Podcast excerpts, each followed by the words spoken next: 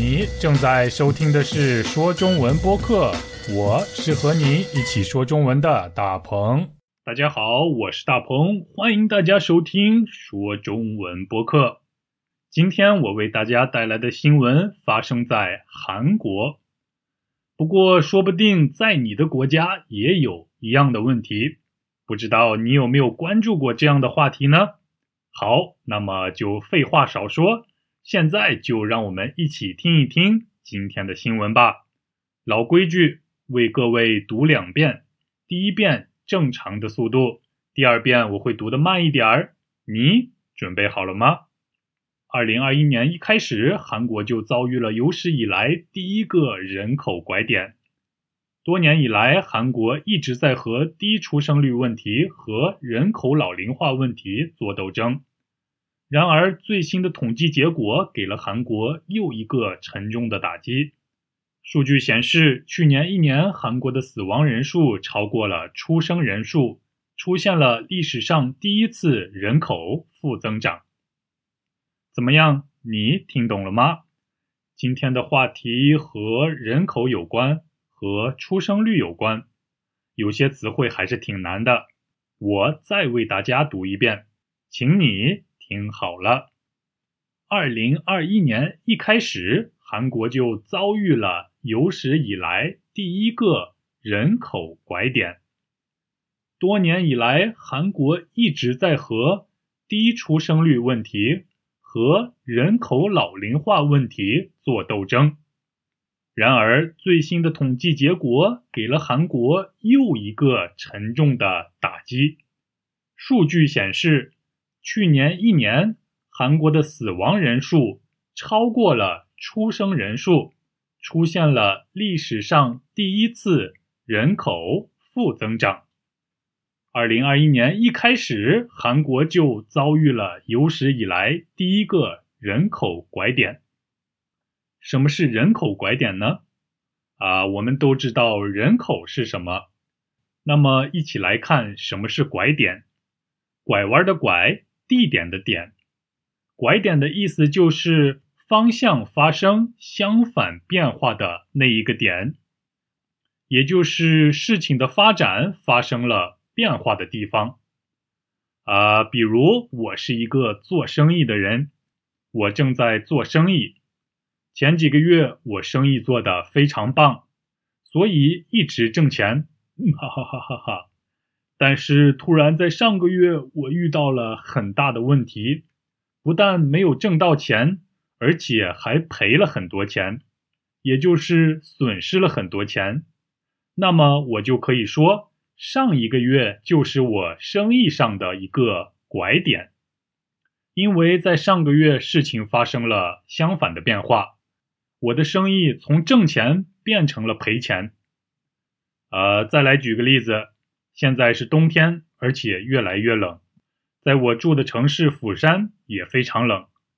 啊，前天的温度是零度，昨天的温度是零下三度，今天的温度是零下六度。但是晚上的天气预报说，明天会有一个拐点出现，气温会停止下降，开始上升，上升到零上一度。你明白拐点是什么了吧？也就是转折点的意思。那么人口拐点是什么呢？我相信在听完今天的新闻以后，你一定可以了解什么是人口拐点。啊，韩国遭遇了有史以来的第一个人口拐点，遭遇糟糕的遭遇到的遇，意思就是遇到很糟糕的事儿，遇到很不好的事儿，遇到不幸的事儿。我们可以说遭遇了车祸，遭遇了不幸，遭遇到了抢劫。韩国遭遇了有史以来的第一个人口拐点，有史以来的第一个，这个表达非常好，就是有历史记录以来的第一个，也就是历史上的第一个。嗯，比如今天是有史以来最冷的一天。那么也就是今天是历史上最冷的一天，你明白有史以来是什么意思了吗？那么你觉得有史以来最伟大的人是谁呢？你觉得历史上最伟大的人是谁呢？欢迎你告诉我你的答案。来看下一句：多年来，韩国一直在和低出生率问题和人口老龄化问题做斗争。多年来这个表达非常常用，也可以说多年以来，表示已经持续了好多年，已经持续了好几年。甚至十几年，比如我们可以这样说：啊，多年来我都在努力学中文。那也就是说，我努力学中文的时间已经有好多年了。那么多年来在韩国都发生了什么事儿呢？多年来韩国一直都在做什么呢？韩国一直都在和低出生率和老龄化问题做斗争。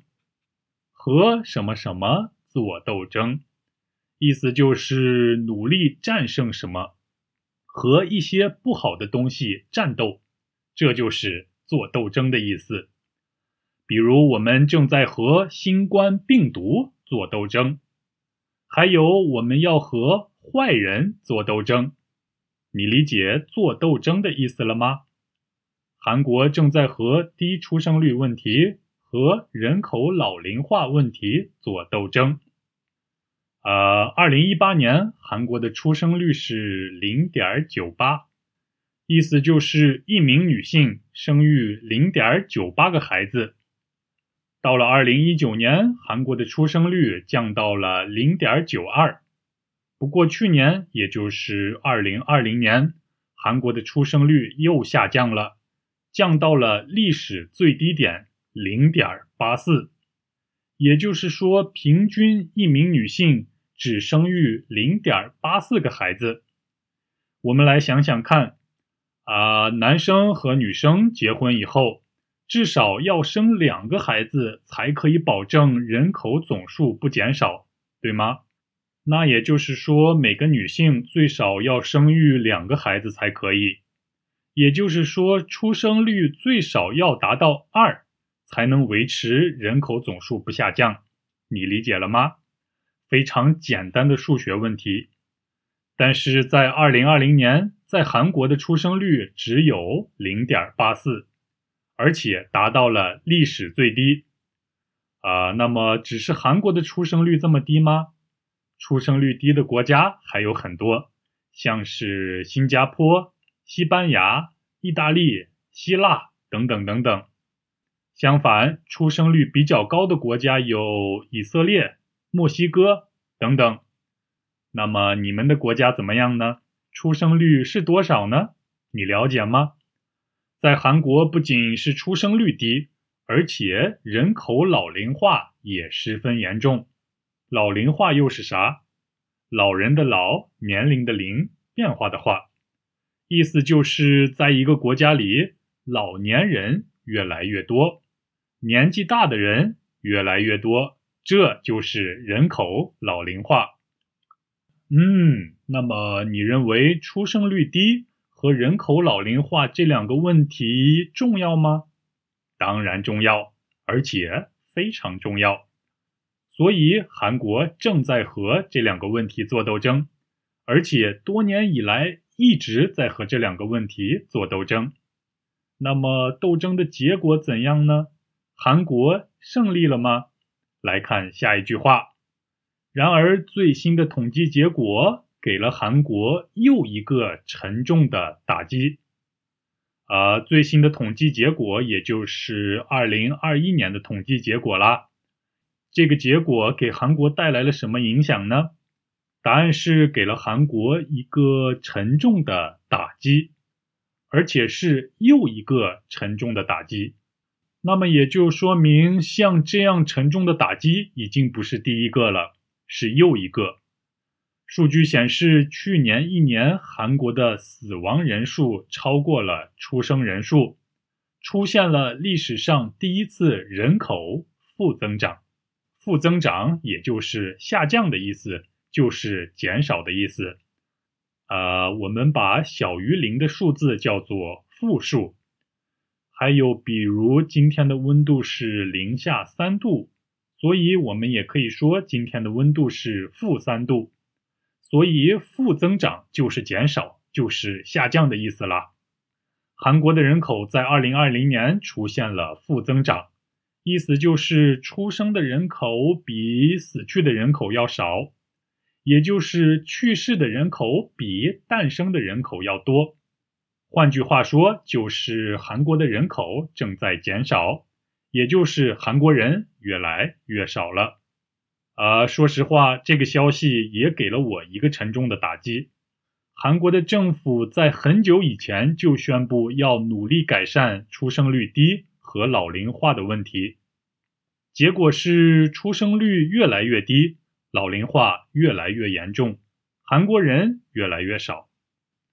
导致这样的结果一定有非常多的原因，因为这是一个非常复杂的问题。不过给我的感觉是，韩国人的生活压力实在是太大了，每个人每天都在竞争，每个人都忙着挣钱，没有钱的人忙着挣钱，忙着挣钱买房子；有钱的人也忙着挣钱，忙着挣钱买更大的房子。买更多的房子，用买来的房子再挣钱，我的天呀！啊，还有非常昂贵的学费也给年轻人带来了很大的压力。不过，尽管很多韩国人已经非常非常努力的挣钱了，但是还有很多很多人买不起房子，因为房子的价格实在是涨得太快了。买房子已经成为了韩国老百姓一生中最大的梦想。韩国的人均收入已经超过了三万美元，和很多国家相比，韩国人看起来已经很有钱了。但是韩国人自己却觉得钱还是不够用，还是觉得很穷。有两个很大的原因：第一是越来越贵的房价。第二就是越来越贵的学费。我知道，在欧洲的大多数国家，上学不仅不需要花钱，而且还可以得到很多奖学金。另外，房价也没有特别贵，至少是一般上班族都可以买得起的。那在中国也有这样的问题，房价特别贵，贵到让人讨厌。不过学费比韩国便宜很多。在像韩国这样的生活压力非常大的国家，我想人们当然不愿意结婚，所以出生率低也就是必然的结果了。啊，这是一个非常严肃的话题。我想问的是，在你们国家的出生率怎么样呢？你想结婚吗？你想生孩子吗？你觉得结婚生孩子会给你带来很大的生活压力吗？还有，你觉得出生率低的原因都有哪些呢？应该怎么解决这个问题呢？哈哈，很多很多很复杂的问题，欢迎你和我来说一说你的看法。我的邮件是 chinese 九三三九 at gmail dot com。好啦，非常非常长的一期播客节目，最后我还是要再为大家读两遍今天的新闻，请大家好好听一听。看看你是不是真的听懂了？那么下周我们一起说中文，拜拜。二零二一年一开始，韩国就遭遇了有史以来第一个人口拐点。多年以来，韩国一直在和低出生率问题和人口老龄化问题做斗争。然而，最新的统计结果给了韩国又一个沉重的打击。数据显示，去年一年，韩国的死亡人数超过了出生人数，出现了历史上第一次人口负增长。二零二一年一开始，韩国就遭遇了有史以来第一个人口拐点。多年以来，韩国一直在和低出生率问题和人口老龄化问题做斗争。然而，最新的统计结果给了韩国又一个沉重的打击。数据显示，去年一年韩国的死亡人数超过了出生人数，出现了历史上第一次人口负增长。